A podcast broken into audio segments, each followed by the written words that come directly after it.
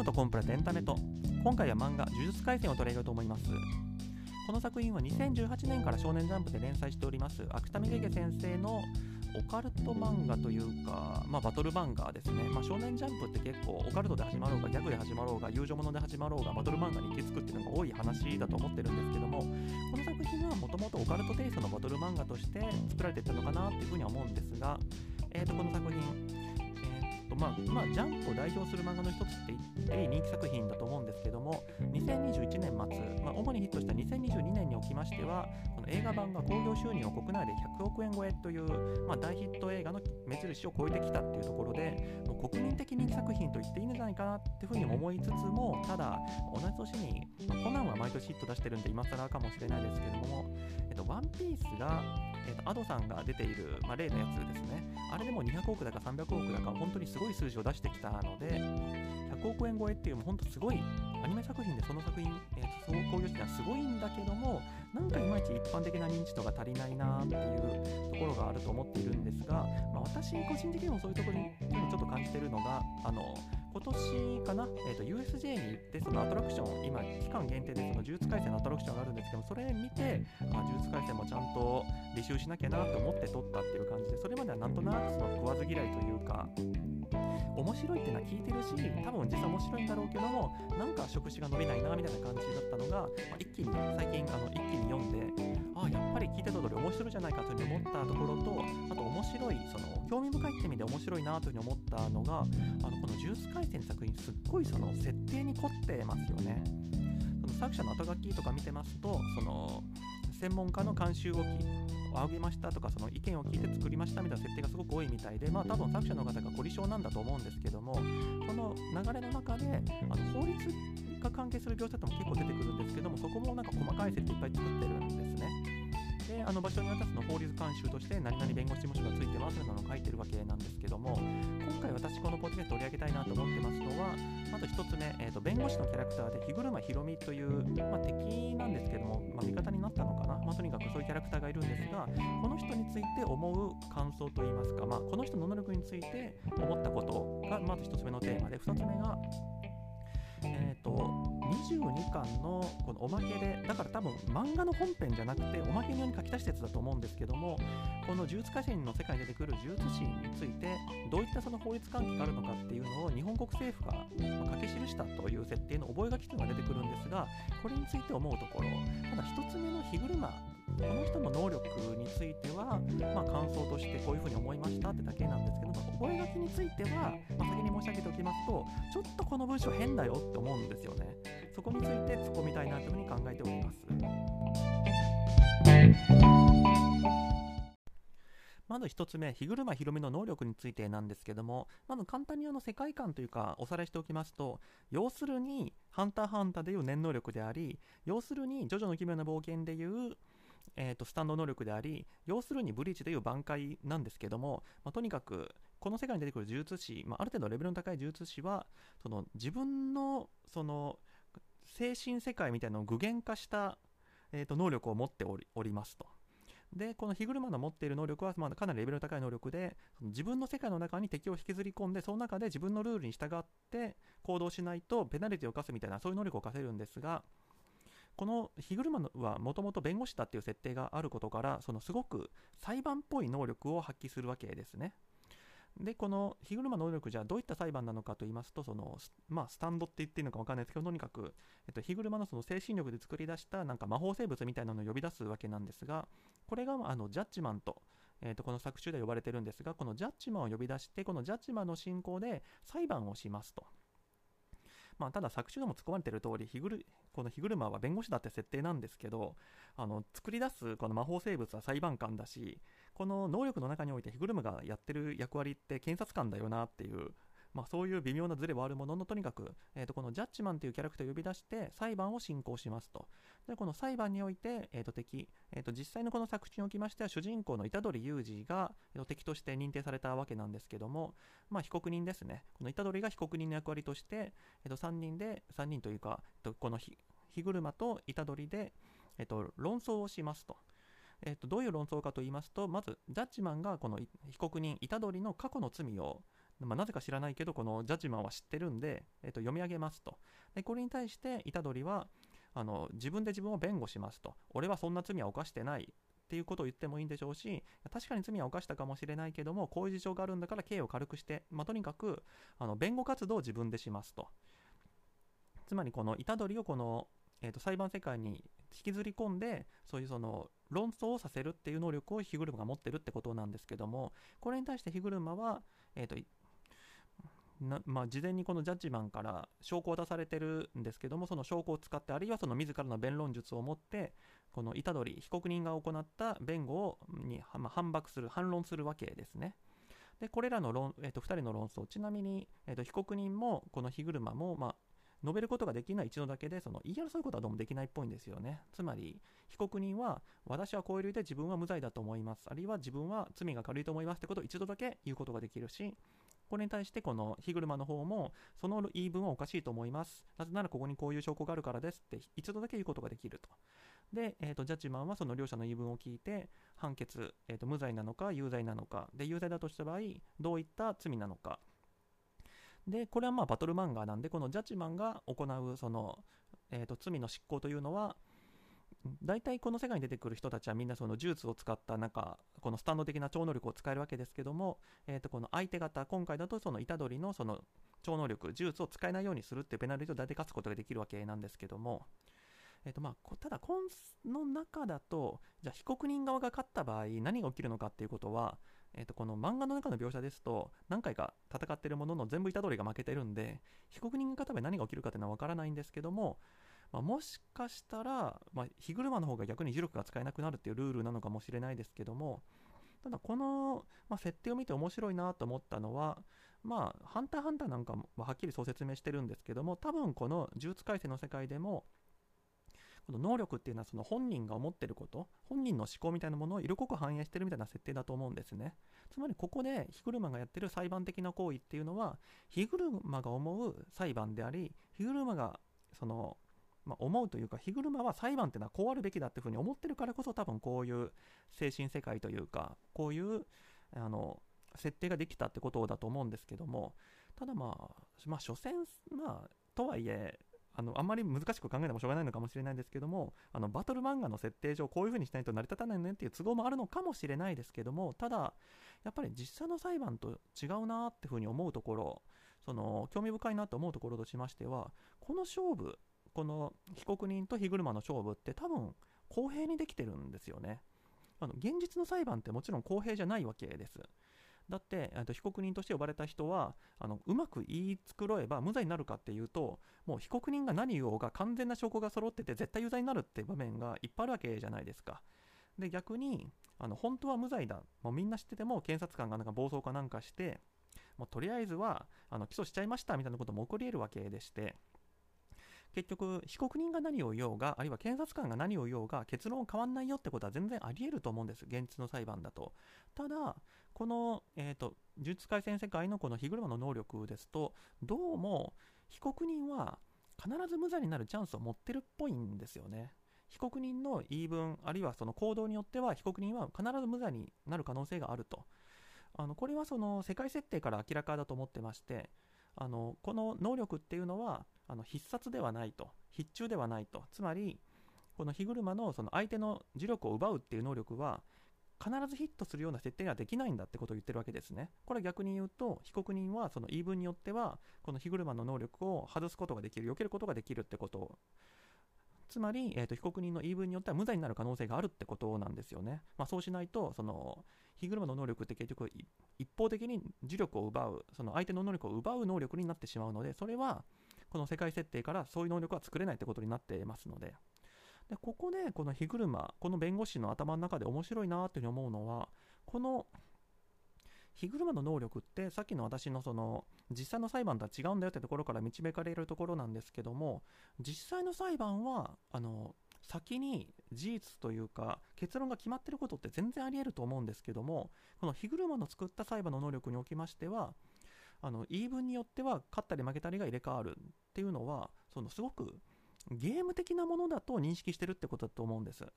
あの現実のその、まあ、裁判官なり検察官なりその法律を仕事にしてる人の中でも裁判っていうのはゲームなのかその自分たちの言い分によってあの真実がどうであろうと勝ち負けが決まるそういうゲーム的な存在なのかあるいは真実追求の場なのかもちろんその言い方のうまい下手証拠の出す順番の動向であの裁判官あるいはその裁判員とか陪審員とかその人たちの受ける印象が変わって結論が変わるかもしれないっていうそのゲーム的な要素はあるんだけどもそれはあくまでその必要悪というか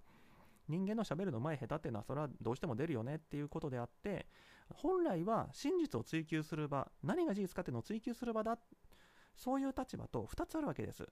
もうゲームに過ぎないんだと。真実は関係ないんだっていうそのゲーム派の人とあの真実を追求するのが本当の目的なんだけどもゲーム的な要素も多少入っちゃうよねっていう立場と。でこの作中における火車って結構その人権派弁護士的なその、まあ、弱い立場の被告人であっても全力で守るんだみたいな結構正義感なわけですね。なのであの自然なイメージからすると日車さんはあの真実追求派の弁護士なのかなというふうに思ってたんですけどもこの人が作る能力はあゲーム派の発想でできてるなってところがありましてそこは、まあ、だから何って話じゃないんですけどもああそうなんだって思ったってとこですねちなみに、えー、と先ほどの、えーとジャッジを下された後もえーと、実際の裁判が三審制だ、現実の裁判が三審制だということを把握、えーと、把握じゃないや、えーと、踏まえているのか、やり直しを要求できるわけなんですけども、この被告人側、えー、と作中です板取君は、ただやり直した場合、あの別の事件になるわけですね。最初の、えー、と虎杖君が言い方を間違ったせいで有罪になってしまった事件とは別の事件をこのジャッジマンが割り振ってくれるわけですね。これもすごいゲーム的な発想だなと思って。その真実追求が誤っていたからあのもう一度チェックして誤りがないか確認しましょうみたいなのが現実の裁判における、まあ、2審制3審制の役割なわけですね。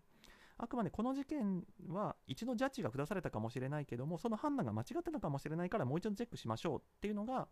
あの現実の裁判における2審制3審制なわけですけどもさっきのゲームはとりあえず終わったから置いといて、じゃあ次のゲーム、ニューゲーム始めましょうっていうのは、これは2申請3申請じゃないだろうっていうのもありますし、あの次のゲームでもう一度勝負しましょうっていう発想がやっぱりゲーム的だなというふうに思いますので、このまあ、だからどうだって話じゃないんですけども、あこの日車さんの裁判官はあゲーム感、ゲーム的に捉えてる人なんだなってのを感じましたということです。次に、呪術改正22巻の終わりの方になんかおまけ的についております、日本政府と呪術師たち、まあ、正確に言うと、その呪術師の中で、この作中世界では呪術師の中ですごく有力な、えー、とファミリーが3つありまして、まあ、この人たちはまあ御三家って作中呼んでるんですけども、この御三家と日本政府の間で交わした覚書というのがありまして、この内容について、ちょっと変じゃないかなと思うところを話したいなと思ってるんですけども、ただこれもうはっきりとすぐ後ろに、あの、なんとか法律事務所の何々弁護士が監修しましたとに書かれてるんで、その人の監修が甘かったみたいな風にあげつらうのは本意ではないものの、ただ実際どうなのかなって気もするんですよね。多分この弁護士がは書いてないような気もするんですよ。あの実際の法律監修とかであの作者側が書いてきたやつってあのよっぽどおかしいこと書いてなかったらそのまま通すんじゃないの？みたいな。私が今から言うことって、まあ、結構テクニカルというか細かい話だったりもするんで、まあ、間違ってるってその弁護士さんも気づいてるけど通したってこともありえるのかなって気はするんでまあそのあくまでまエンターテインメントとしてあの実際とこれ違うから面白いよねっていう話として聞いていただければというふうに思うんですけどもまずそもそも覚書って何なんだ？あの法律やってる人からしたら覚書って覚書に決まってるでしょって感じかもしれないんですが一応説明しておきますと、まあ、大きく分けてまず2種類あると思ってます。1つ目は本当にただのメモですね。もう自分が覚えておくために書いたもの。ただ、えー、ともう一つの意味はもうはっきりとこれは法律的な意味の契約書ですね。でどっちなのかっていうのはまあ、見たらわかるっていう感じなんですけども、今回の、えー、とこの日本国政府とこの御三家との覚書は、もう契約書の方ですね。お互いが合意するってふうに書いてるんで、でこれ結構その法律やってない人だと誤解しがちなのはタイトルが覚書だったらあの所詮契約書じゃなくて覚えるために書いたものだから効果が低くてタイトルが契約書だったらタイトルが誓約書だったらみたいな風にそのタイトルによって意味が変わるっていう風に誤解されてる方多いんですけども、えっと、法律の文章においてその文書の名前を契約書とつけようが覚書とつけようが誓約書とつけようが特に意味はないんですよね。中に何が書いてるかが問題であって覚書であろうが中身が契約書だったら契約書でありこの日本国政府とこの御三家との覚書は明らかに契約書ですね。ただ契約書ではあるんですけども多少ちょっと気持ち悪いところがあるのは書いてる中身見るとなんか法律っぽいことも結構書いてるんですよね。でここがまず1つ目のちょっと引っかかるところであって法律っぽいのはどういうことかと言いますとその覚書の中身に呪術師というのはこういう義務を守らなきゃいけまいけませんみたいなことを書いているわけですね。でこれって冒頭ではその御三家は、えーと、全呪術師の代表としてこれを制約しましたみたいに書かれてるんですけどもそういう趣旨だったらこういう書き方にはならないんじゃないかなって気がしていて日本国政府の目的としてはもちろんその呪術師たちを監督したい管理したいってことでその中でその全員の呪術師と合意なんかしてられないんで代表的な呪術師であるこの御三家を相手方として選んだってことだと思うんですけども自分が日本国政府の代表だったらこういう書き方はしないなと。御三家をあくまで主体として御三家はこれこれの内容のあの権利義務の規定をあの自分たちが監督する全ての呪術師にして守らせますっていう内容にすると思うんです。あのそうしないとあの俺は御三家を呪術師たちの代表なんか認めてないんだと。少なくとも俺は御三家のこと代表だったら認めてないんだってみたいな人がやられてきたら面倒くさいじゃないですか。そうじゃなくその御三家の責任としてそいつらに対してもこれらの規定を守らせよってする方が実際的ですしその法的な疑義っていうのも、まあ、解けるわけですね。だって実際あの確かにその御三家がめちゃくちゃパワフルで全術師を代表する立場なのかもしれないですけどもあくまで覚書っていうその契約書の立場を取ってる以上俺はそんなこと合意してないよって言われちゃうとやっぱどうしても弱いわけですね。だったらその確実に縛れる相手確実にあの従ってくれる御三家に対してそのパワフルな力を利用してあの全ての術そういう風に監督しなさいってする方がよっぽど実務的なんじゃないかなって気はするんですよね。まあ仮にこれがその覚書っていう体裁を取ってるものの実際は法律なんだよと。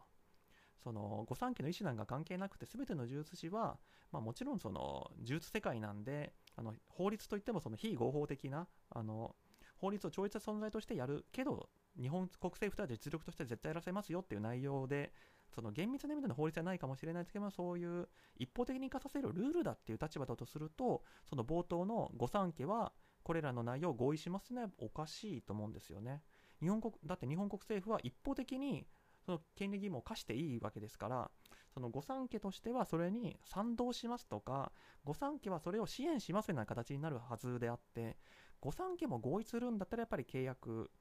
で契約なんだったら御三家を縛らないとおかしい。で法律だとしたら御三家が合意するのはおかしいっていうなんかどっちつかずのおかしさがあるなって気がしてますし中身としましてもそのこういうことをしますみたいな個人の権利義務の話とそのこういうなんか呪術高専を作りますとかなんか呪術総監部っていうその政府の部署を作りますみたいな組織規定が入り混じってるのが気持ち悪いっていう、まあ、実務家特有の病気かもしれないけどそういうところもちょっとあって。あの実際の法律とかだとあのこういう組織を作りますこの組織はこういう権限ですっていうのとあの私はこういうことしなきゃいけませんみたいな文章って結構分けることが多いんでなんか一つにまとまってるのはちょっと気持ち悪いなっていうところがあったりもするんですけどもまあ、それはまあ細かいところなんでさておき、次の話としまして、中身としてちょっと気になるところ、まあ、作者としてあんまり今の時点で世界観を固めたくないというのがあるのかもしれないですけども、この呪術師に対してこういった権利義務を負わせますっていうのがこの覚書の内容なわけなんですけども、その中で多分一番大事であろうことが書かれてないっていうのが気になってて、それは呪術師とは誰であるってことが書かれてないんです。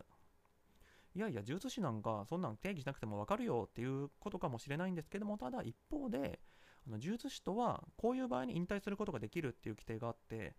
呪術師じゃなくなる方法は書いてるのに、呪術師になる方法が書いてないっておかしくないっていうそのバランスの悪さも気になりますしあとこの呪術改正の世界においては呪術師ってなっちゃうものなんですよね。例えばこの御三家の子孫しかなれませんだったらもう誰が呪術師かって丸分かりだと思うんですけどもあのハリー・ポッターの世界におけるマグルとかみたいにあの生まれたらなんか呪術持ってて呪術師になっちゃいましたみたいな人もいるわけで誰かが認定するなりあのこういう客観的な定義を満たした人は呪術師ですみたいなのがないとやっぱ管理できないと思うんですよね。なので、まあ、結構定義は難しいのかもしれないですけど、まあ、呪術を使う人は呪術師だぐらいでもいいのかもしれないですけども、ただそれ出すと、その、普通の一般人でも呪術弱いながらも持ってるみたいな設定になってるから、やっぱ難しいんですけども、ここはやっぱり、呪術師とはこういう人である、まあ、御三家が認めた人が呪術師であるでもいいと思うんですけども、とにかく何か定義作らないと、この覚書使えないよなと。うんとなんか実務的な言い方だとワークしないよなとかなんかそういう言い方するんですけどもそれはちょっと落ち度なんじゃないかなって気はするんですよねあと最後はもう本当にただなんだろうこの監修してくれた人ですら話かもしれないですけどもこの覚書が技術的に下手って思うんですよね。なんていうか、そのプログラミングする人は、あの同じプログラミングする人であ、えー、と同じことを意図するプログラミングであっても、もっと綺麗に書けるのにな、これみたいなこと思ったりするように、法律の文書とか契約書も同じことを書いてたとしても、もっとこういう風に書けるのにみたいなのがあるわけですね。まあ、美学の一種だと思うんですけども、その私なりの美学として、この覚書は下手くそだなって思うわけです。そのさっきの呪術高専を設置しますみたいな規定についてもなんかこれいるってちょっと思っちゃうとこがあってこの覚書はやっぱり究極的にはこの御三家に対してあの呪術師をちゃんと監督しなさいとあるいはその御三家に対して日本政府が直接呪術師を監督するからお前ら黙っとけっていうのが目的の文書だと思うんですけどもじゃあここで高専の設置って何なのと。高専設置しなかったら誰か罰されんの？とかいう話を考えていくとこの高専を設置しますっていう文章必要なんだろうか？いや、いらないんじゃないか。特に、東京高専と京都高専を設置しますみたいな、まあ、あの作中で東京と京都にそれぞれこの呪術呪術を教える呪術高専を設置しますって書いてるんでなんか文章に反映させたかったみたいな気持ちはわかるんですけどもじゃあ何か理由があってこの京都高専が奈良に移築しましたってなったらえこれは何？覚書違反だからなんか違反のペナルティとかあんのとか言い出すと多分日本国政府としては別に京都にあろうが奈良にあろうが和歌山にあろうが何でもいいと思うんですよ。なので何のために京都に高専を設置するって書いたのかその目的がない文章だと思っててこれは実務的には気持ち悪いし下手くそだなっていうふうに思いますしあとめっちゃ細かいとこ。てか多分このポッドキャスト聞いてる方もこの22巻見ながら てか見ながら言われてもわからんだろうってぐらい細かいこと言いますけどもあのこの京都高専を、えーと、同京高専京都高専設置しますってところに学長を置きますって書いてるんですね。ここは学長は1人なのか2人なのかわからないこれが下手くそだなというふうに思いました。あの高専にはま学長がいるってふうに書いてるんですけども2人だったら、えーと、それぞれ学長がいるって書かなきゃいけないんですよ。で特にその東京高専京都高専には学長がいるだったら、まあ、それぞれ人いるのかなというふうに分かるんですけどもその直前で東京高専と京都高専があるって書いてるのにあの高専には学長がいるって書いてるんで1人なのか2人なのかどっちなんだっていうのが本当に分からない。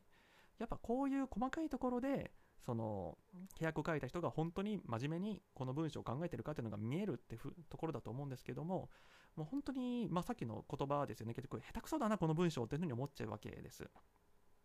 えっと、同じくその第3条におきましてはその政府側で、えっと、呪術師たちを監督する呪術総監っていう人がいるってことになってるわけなんですけども3条では呪術総監は、えーと、緊急時にだけ直接に呪術師に対して指揮監督を行うことができるとありますと。平常時は、えーと、呪術師に対して直接、えーと、あれやれこれやれって言えるのは、さっきの呪術高専であり、呪術高専の学長だけですというふうになってるわけですね。ああ、なるほどと。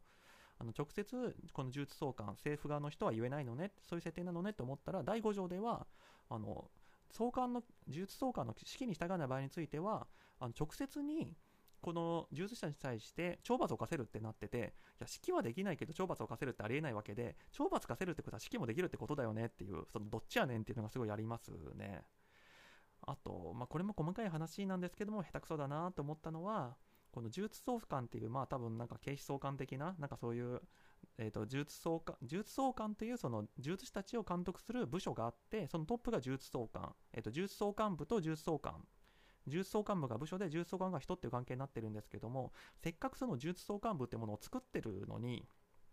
この覚書の中では呪術総監人の方が何をできますしか書いてなくて呪術総監部部署が何をできますっていうのが一切書いてないわけですね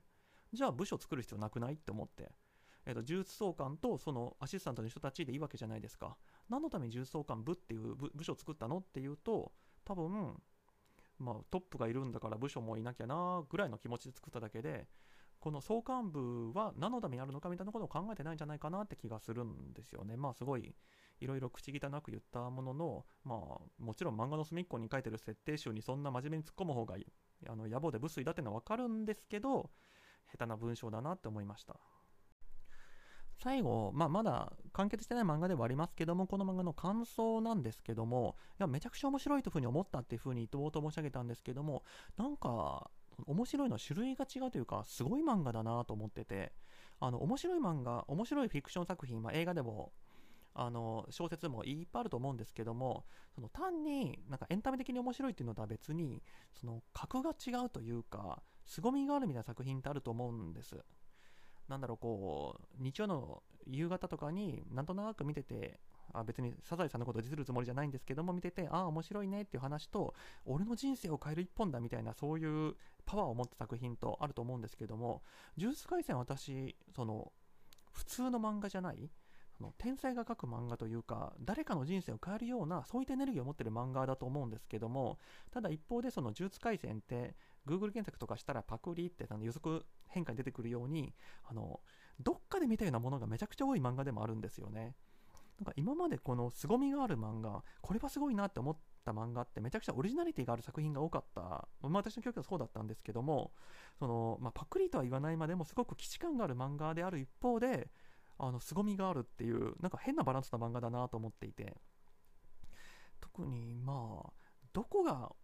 パクリなのかっていうともう全部っていうぐらいどっかで見たいなとこばっかりなんですけど登場人物はこれ思いっきりナルトですよね。まあ別に登場人物に著作権はないから、まあ、登場設定にあの著作権はないからいいっちゃいいんですけども、まあ、主人公、虎杖君、まあ、途中でも話してましたけども、この人はまあバカだけど、まっすぐないいやつで、で、なんか、体内に化け物を飼って実はすごいパワー持ってんですよね。これ完全にナルトですよね。キュービの着付けに飼ってるナルトが、あの、体内になんかスクナのミコトみたいなの飼ってる虎杖君で、これ完全に一緒ですよね。まあただ主人公がバカだけどいいやつとか、あのすごい力を秘めてるとか、まあよくある設定だからまあこれでやや言うのもあれかっていう気はするんですけども、この先ですよね。まず主人公チーム、えーと、主人公いつも単独じゃなくてチームとして基本的に動くわけですけども学生3人と先生1人の4人組ん？ん？って感じじゃないですか。でその学生3人つまり虎杖君以外の2人ですかけどもまず男の子が1人。で、えーと、クールで、まあ、ちょっと家族関係で複雑な事情を抱えているこいつはこれどう見てもサスケだよなと思ってて。であと気が強い女の子。これどう見てもさくらだよなって思ってて。で先生はまあひょうひょうと普段してるんだけども、まあ、すごく優しい性格でその熱血とかあのスパルタとかそういう人じゃなくて、まあ、優しい感じの性格の人なんだけども実はその業界だけど認められた最強のえー、その能力者であってあといつも目を隠してるんだけど本気になると目隠しを外すってこれ完全にかかし先生だよねっていうもう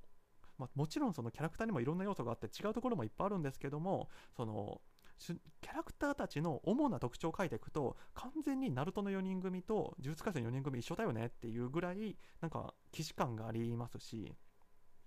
あと最近の、まあ、呪術廻戦の流れってこれはハンターハンターだよなと、まあ、途中そのハンターハンターとの念能力だとかスタンドだって話を申し上げましたけども最初のうちの呪術廻戦で結構なんか式神とかなんか昔ながらの呪術っぽい感じなんですけども、最近はもう完全に吹っ切れたのか、どう見ても念能力なわけですね。で、まあ、ちょっとブリーチも入ってるなって気はするんですけども、ただ、うーん、構図といい、てかこれ、ハンターハンターのナックルだよねみたいなキャラも出てくるし、あのもう思いっきりあそこから影響を受けてるなのが分かる分かるんだけどでも呪術廻戦っていうその独自性というかなんか違うところもあるしですしめちゃくちゃ引き込まれるしして面白いっていうなんか変なバランスの漫画だなっていうところですね。ただ、まあ、私ハンターハンターすごい好き、まあ、みんな大好きハンターハンターなんですけどハンターハンターに負けないんじゃないかなと思うところは呪術廻戦って何してるかすっごい分かりにくいですよね。もう一回読んでも何が起きてるのかが全然わからないって。あの、ハンターハンターはめちゃくちゃ複雑なルールでやってるんですけども、ただ結構スーッと、ああ、そういうことねって入ってくる。まあ、そこはやっぱり富樫先生のその天才性というかあると思うんですけども、呪術廻戦は何回読んでも何してるかわかんないっていうシーンが結構あって、ここは、いや、でも面白いからいい、面白いからいっちゃいいんですけど確かにブリーチも何してるか分かんないとこいっぱいあるんで、ただ、私はまあもちろん分かった方が好きなんで、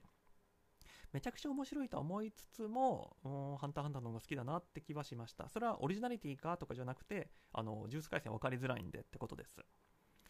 はい。というわけで今回この辺りで終わること思います。ご清聴どうもありがとうございました。